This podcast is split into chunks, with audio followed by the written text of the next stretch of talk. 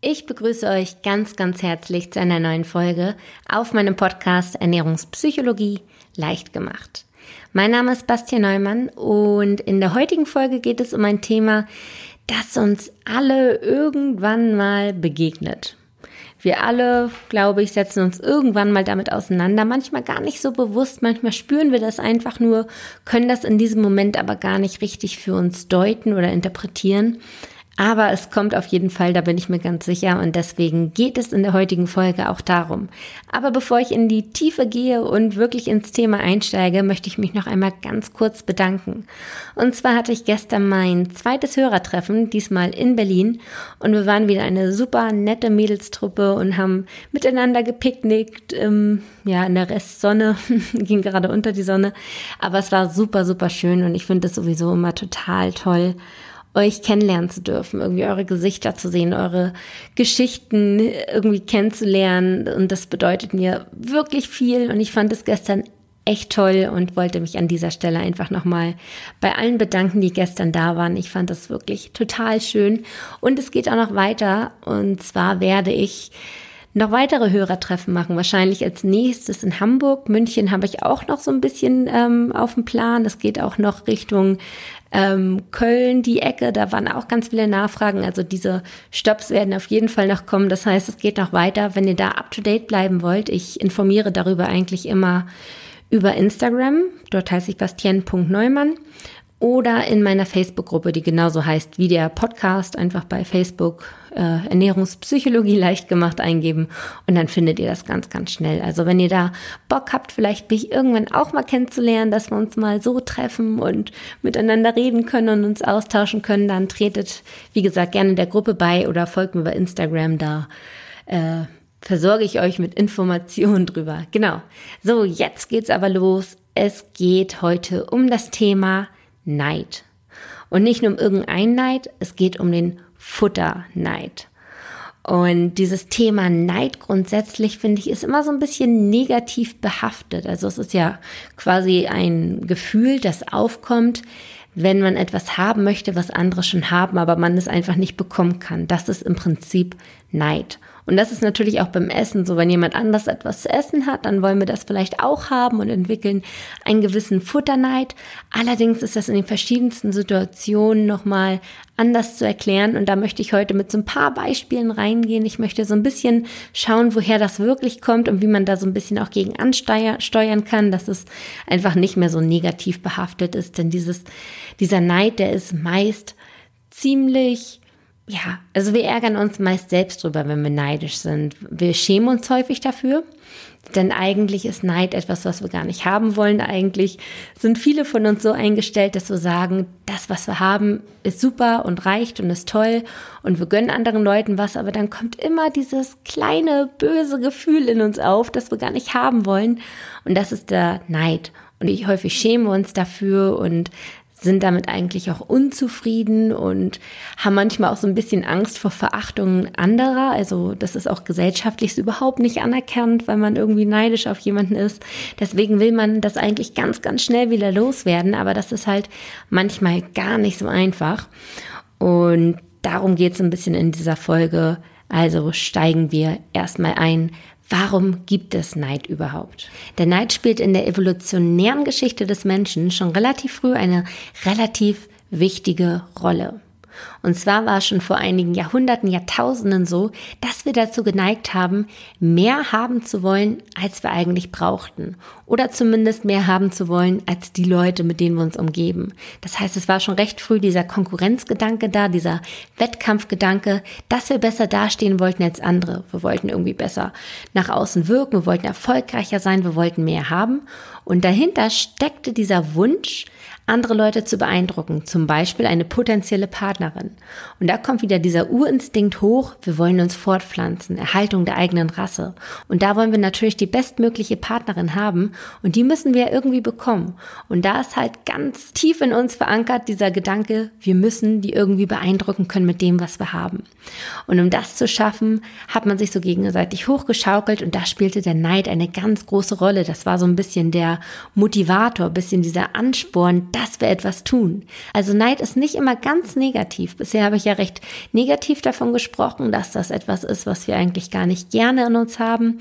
Das nennt man auch den schwarzen Neid, also diese, dieser Missgunst, dass man anderen etwas nicht gönnt. Aber es gibt auch den sogenannten weißen Neid, also quasi genau das Gegenteil, dass man durch diesen Neid motiviert wird, etwas zu tun, etwas zu verändern. Zum Beispiel, wenn man sieht, dass äh, der Nachbar ein wunderschönes großes Haus hat und sich sagt, Mensch, das möchte ich auch. Und man entwickelt einen Neid, aber gleichzeitig auch einen Ansporn. Also man sagt nicht nur, Mensch, dieser Nachbar ist total dumm und der kann ja sonst nichts. Also man wird nicht so gehässig, sondern man sagt, was der kann, das kann ich schon lange. Und dann fängt man an, äh, härter zu arbeiten, Geld zu verdienen, bis man dieses Haus auch irgendwann hat. Also es kann auch positiv sein, da wir durch den Neid auch einen gewissen Ehrgeiz entwickeln. Kommen wir wieder zurück zum Thema Ernährung.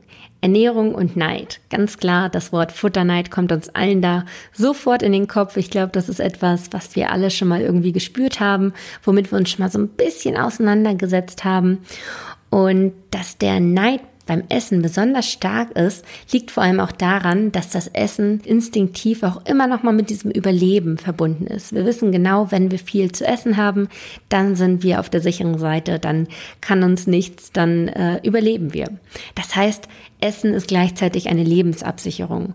Und deshalb ist dieser Futterneid nochmal besonders stark ausgeprägt. Und selbst in den heutigen Zeiten, in denen wir ja wirklich, zumindest in der westlichen Welt, genug an Essen haben, spüren wir diesen Futterneid trotzdem. Immer wieder werden wir damit konfrontiert und denken uns vielleicht auch so ein bisschen, Mensch, äh, eigentlich brauche ich das ja gar nicht haben aus der Vernunftsseite, aber emotional spüren wir das immer wieder. Und gerade bei diesen emotionalen Themen, wo wir mit dem Kopf nicht gegen ankommen, sondern das eher so ein inneres Gefühl ist, finde ich es ganz wichtig, manchmal einfach nur so ein gewisses Bewusstsein dafür zu erschaffen. Das heißt, einfach mal darüber zu sprechen, ein bisschen zu erklären, warum wir so ticken, wieso diese Gedanken in uns entstehen und was da so in uns schlummert. Und dann finde ich, löst sich dieses Problem immer schon so ein wenig. Also ich werde am Ende auch noch mein Fazit äh, ziehen und euch natürlich auch wieder ein paar Tipps an die Hand geben, wie ihr damit in Zukunft besser umgehen könnt. Aber ich finde, diese Bewusstmachung ist immer schon ein wahnsinniger Schritt. Weshalb ich euch jetzt einfach mal ein paar Beispiele rausgesucht habe, die mir in meinen 1 zu 1 Coachings, die ich gebe, häufiger über den Weg gelaufen sind. Und ich muss gestehen, ich kann mich ehrlich gesagt auch selbst damit ziemlich gut identifizieren. Und vielleicht können das ja einige von euch auch. Deswegen dachte ich mir, ich suche jetzt einfach mal ein paar Beispiele raus, stelle euch die vor und vielleicht kommt es dann ja auch schon zum einen oder anderen Aha-Effekt. Das erste Beispiel beschreibt die Situation, in der man sich etwas zu essen kauft, das man total gern mag oder etwas gekauft bekommt, geschenkt bekommt, aber es nicht direkt ist, sondern sagt, hey, das bewahre ich mir auf für später, wenn ich von der Arbeit gestresst nach Hause komme, dann weiß ich genau, dann kann ich das gebrauchen. Zum Beispiel der Lieblingspudding. Und dann weiß man genau, okay, der Lieblingspudding wartet auf mich im Kühlschrank und wenn ich nach Hause komme, dann gönne ich mir den. Allerdings wohnen wir nicht immer alleine und das ist eine Situation, die ich auch sehr, sehr gut kenne von zu Hause, also als ich noch jünger war und mit meiner Familie zusammen gewohnt habe. Und zwar habe ich einen jüngeren Bruder und eine ältere Schwester. Das heißt, bei uns gab es immer so ein bisschen Konkurrenzkampf ums Essen. Also vielleicht kennt der eine oder andere von euch das ja auch, der Geschwister hat. Also es war nicht so richtig sicher. Und wenn du dir etwas aufbewahrt hast, weil du wusstest, später möchtest du es essen, dann war es mit einer ziemlich hohen Wahrscheinlichkeit Wahrscheinlichkeit nicht mehr da. Und ich war dann wirklich richtig sauer und enttäuscht. Und das ist halt auch dieser Futterneid. Also man plant etwas später zu essen, bewahrt sich das ein bisschen auf und dann ist es aber nicht mehr da, wenn man es haben will. Ganz klare Situation von Futterneid. Und was da so ein bisschen hintersteckt, ist die Erwartungshaltung, das Belohnungssystem. Wer schon die Folge Nummer 7 von mir gehört hat, ganz am Anfang, der weiß das eventuell jetzt auch schon einzuordnen. Und zwar ist das so, dass wenn wir uns etwas als Belohnung einplanen, dass wir dann eine gewisse Erwartungshaltung in uns tragen. Das limbische System reagiert sofort und meldet uns, gleich kommt etwas richtig Gutes, das uns glücklich macht, das uns ein Gefühl der Belohnung gibt, also in biochemisch ausgedrückt, es werden Glückshormone ausgeschüttet, das ist dieses wohlige Gefühl. Aber wir wissen, es kommt. Wir gehen davon ganz, ganz stark aus. Also wir haben quasi dieses Gefühl schon für uns in Anspruch genommen. Und dann plötzlich bleibt es allerdings aus, weil die Schwester oder der Bruder oder der Partner oder sonst wer schneller war und diesen Pudding aus dem Kühlschrank schon genommen hat und ihn aufgegessen hat. Das heißt, es folgt diese Enttäuschung, dieser Futterneid. Jemand anders hat das gegessen, was du eigentlich essen wolltest. Ein weiteres Beispiel tritt vor allem sehr häufig bei Frauen auf, die in Partnerschaft mit einem Mann leben. Frauen haben einfach von Natur aus einen geringeren Muskelanteil, sind häufig ein Stück kleiner und manchmal auch ein bisschen schmaler gebaut als Männer. Dementsprechend haben sie einfach einen geringeren Kalorienverbrauch. Wenn man allerdings in einer Partnerschaft lebt und zusammen isst, dann gleicht sich diese Essensmenge ganz schnell an. Vor allem dann, wenn man schon viele Diäten hinter sich hat und sowieso nicht mehr so ganz sensibel spürt, wann man eigentlich satt ist und wann man Hunger hat. Dann gleicht man sich ganz, ganz schnell an und isst auch so viel wie der Partner. Allerdings hat der Partner häufig einen höheren Energieverbrauch. Das heißt, der Partner kann mehr essen, ohne dabei zuzunehmen. Und das merken wir mit der Zeit auch, da wir über die Monate oder Jahre eventuell bemerken, dass wir immer mehr zunehmen, während der Partner so bleibt, obwohl man eigentlich exakt das gleiche ist. Und dann irgendwann macht es Klick und man sagt sich, Mensch, Stimmt eigentlich, so viel darf ich ja theoretisch gar nicht essen, wenn ich mein Gewicht halten möchte. Also fängt man an, sich selbst so ein bisschen zu bremsen und achtet penibel darauf, dass man weniger isst als der Partner. Bei mir war das dann tatsächlich so, dass wenn wir irgendwo eine Anzahl an etwas hatten, zum Beispiel an Brotscheiben, dann habe ich immer genau darauf geachtet, dass ich mindestens eine Scheibe weniger gegessen habe oder wenn wir Keks hatten, ein Keks weniger. Also es war wirklich so, dass ich mitgezählt habe und geschaut habe, ich muss weniger essen. Und dadurch entsteht automatisch dieser Mangel in einem, dieses Gefühl von Verzicht. Man muss sich irgendwie so ein bisschen die ganze Zeit zurückhalten und verzichten. Das ist nicht schön. Man fühlt sich, wie gesagt, immer irgendwie im Mangel. Und eigentlich sollten wir uns wie in Fülle fühlen, damit wir uns überhaupt äh, vorstellen können, diese Art und Weise der Ernährung langfristig durchzuführen. Und das klappte natürlich nicht so gut. Das heißt, ich habe ganz schnell diesen Futterneid entwickelt. Und das ist auch das, was ich im Coaching ganz häufig höre, dass Frauen gegenüber ihrem Mann einen gewissen Futterneid entwickeln. Also gar nicht, dass sie dem Mann jetzt was Böses wollen oder so. Aber wenn man einfach immer miteinander ist und deshalb automatisch diesen krassen Vergleich sieht, dann passiert es einfach ganz schnell, dass man sich dann auch tatsächlich vergleicht und dann immer so ein bisschen sich zurückziehen muss und aufhören muss, obwohl man eigentlich noch mehr essen könnte. Vor allem, wie gesagt, dann, wenn man nicht so sehr spürt, wann das eigene Sättigungsgefühl anfängt und wann nicht. Also man ist immer, immer so ein bisschen im Verzicht und hat das Gefühl, sich zurücknehmen zu müssen. Ganz logisch, Futterneid entsteht.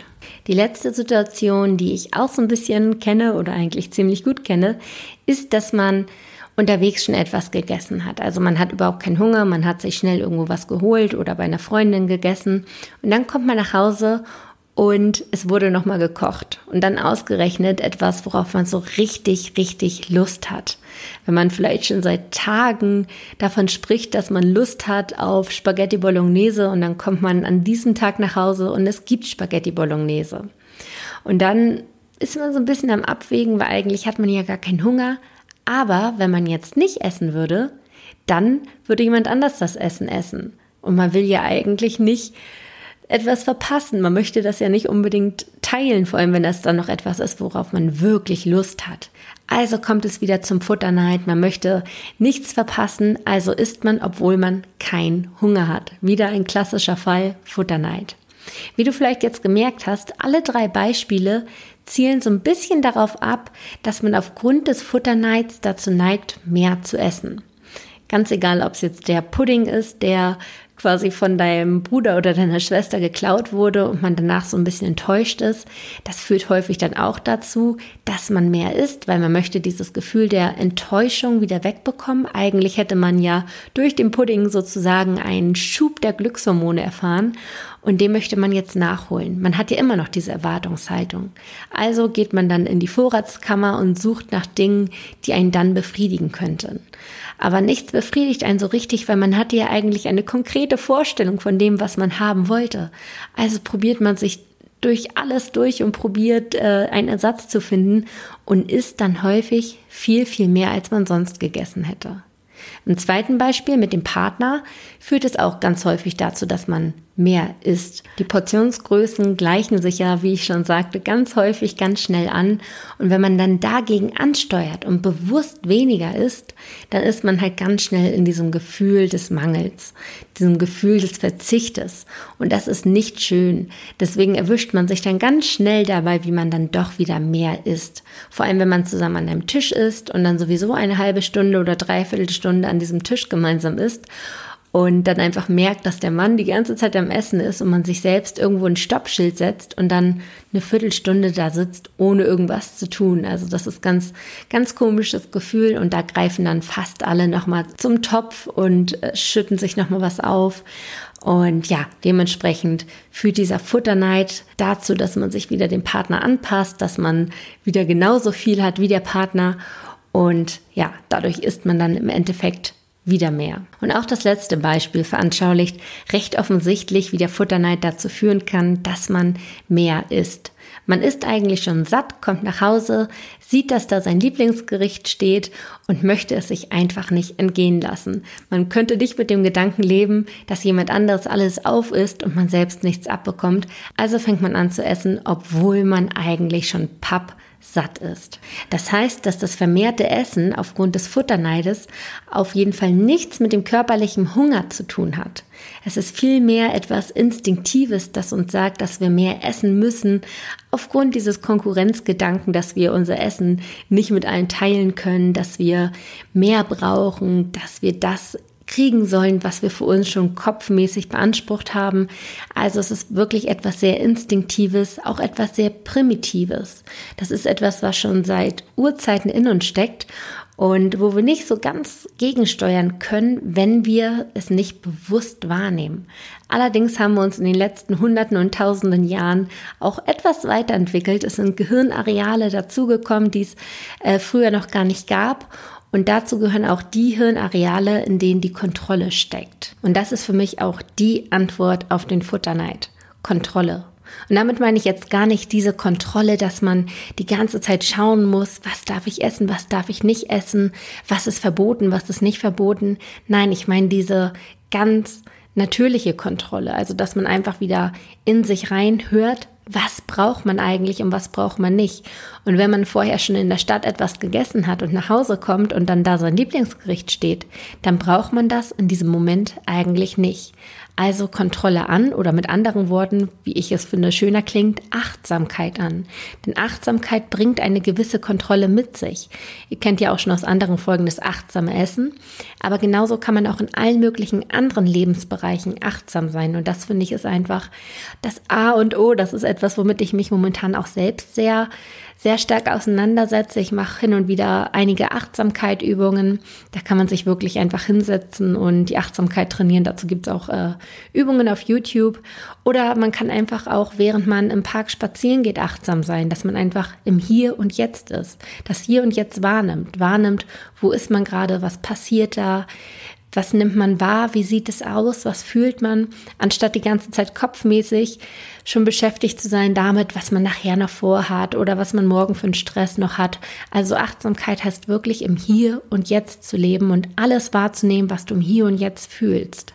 Und wenn man diese Achtsamkeit beherrscht, dann kann man das natürlich auch in solchen Situationen anwenden, wenn man Futterneid empfindet. Kommt man total satt nach Hause und sieht dann halt sein Lieblingsessen und man hinterfragt so ein bisschen, brauche ich gerade wirklich Essen, dann wird dir die Achtsamkeit sagen, nee, eigentlich nicht. Im Prinzip kannst du das Essen auch noch morgen essen, stell dir etwas beiseite, pack vielleicht einen Zettel bei, wenn du Geschwister hast, die dir das sonst klauen und schreib hier, das ist meins. Oder mach dir einfach bewusst, hey, ich kann das auch noch morgen äh, nochmal kochen oder ich kann mir auch den Pudding, der jetzt weggegessen wurde, mir einfach nachkaufen, weil im Supermarkt gibt's den noch 50 Mal. Also, dass man einfach sich in diesem Moment nicht durch die Emotionen steuern lässt, sondern wirklich einmal einen Moment innehält, einmal so ein bisschen hinterfragt, okay, ist die Situation gerade wirklich so schlimm, wie sie im ersten Moment aussieht?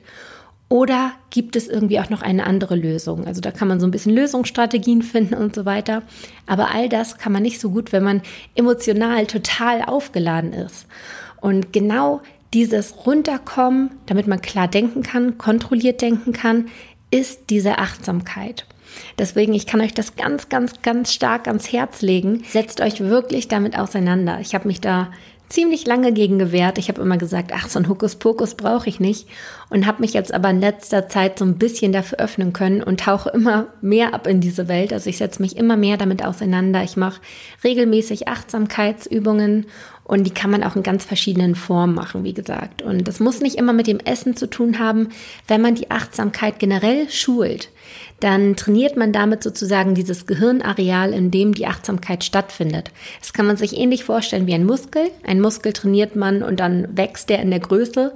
Das Hirnareal, wenn man das trainiert, wird durch das Training feiner verdrahtet. Es kommt also zu neuen Nervenverknüpfungen und wir bauen sozusagen unsere Ressourcen auf. Das heißt, wenn es mal hart auf hart kommt und wir diese Achtsamkeit in einer Situation brauchen, zum Beispiel aufgrund des Futterneids, dann ist es natürlich super gut, wenn wir Ressourcen haben und dann diese Achtsamkeit einfach viel leichter anwenden können, weil wir sie trainiert haben. Das heißt, wir können so ein bisschen in uns reinhören, wir können so ein bisschen nüchterner reflektieren, nicht so energiegeladen, was überhaupt gerade stattfindet in dieser Situation und wie wir dieses Problem lösen können ohne jetzt da total emotional geladen zu sein, sondern wie gesagt ganz sachlich und lösungsorientiert. Und das bringt einen so viel weiter.